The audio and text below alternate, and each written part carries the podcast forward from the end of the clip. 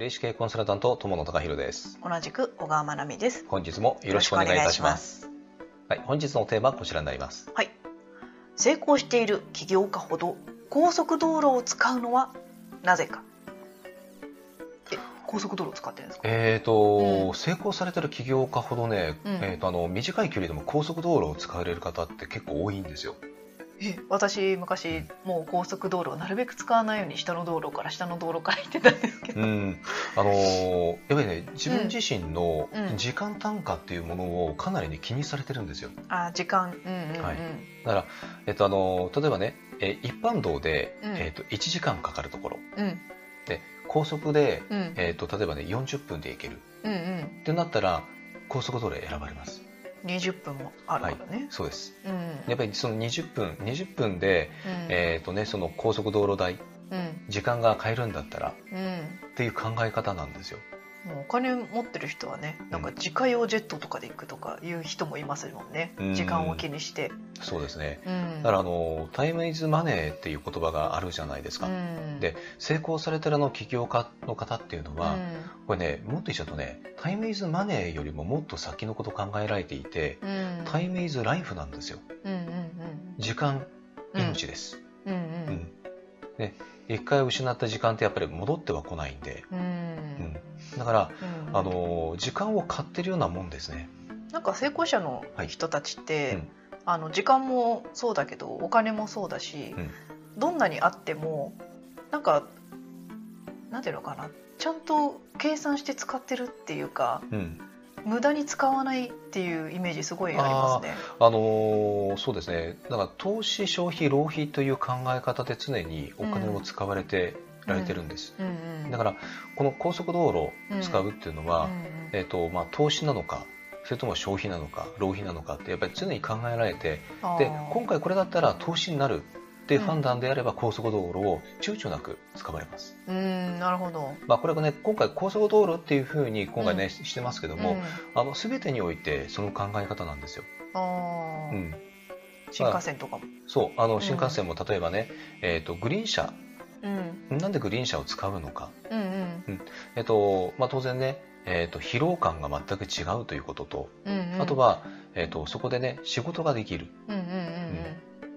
というやっぱりそういう時間に当てるためにうんグリーン車を選ばれる。うんうんうんあの企業あの成功されてる起業家って結構こういう考え方でいますうん。でそれがあの例えばね浪費とかっていうふうになんか、ね、なるんであれば、うんえー、と選ばれないです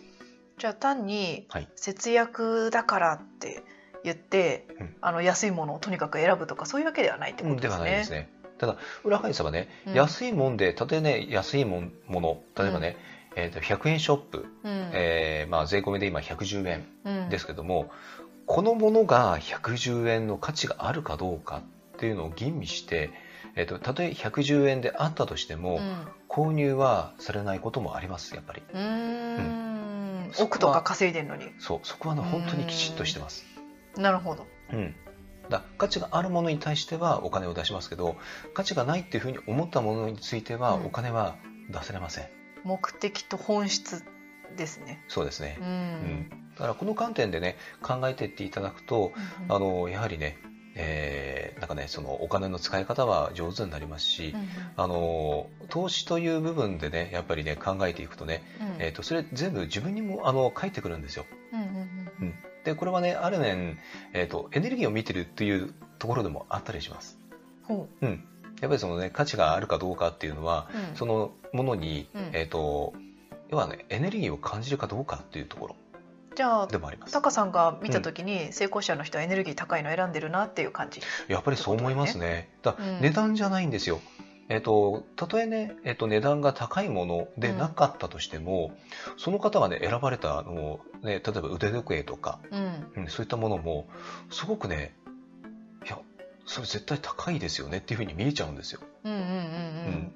んそうもうこのこの観点なんですよね。うんうんうんまあ、センスとも言いますけどもおそらくね成功されてる起業家の方のやっぱりエネルギーで見てると思うんですそういった意味で、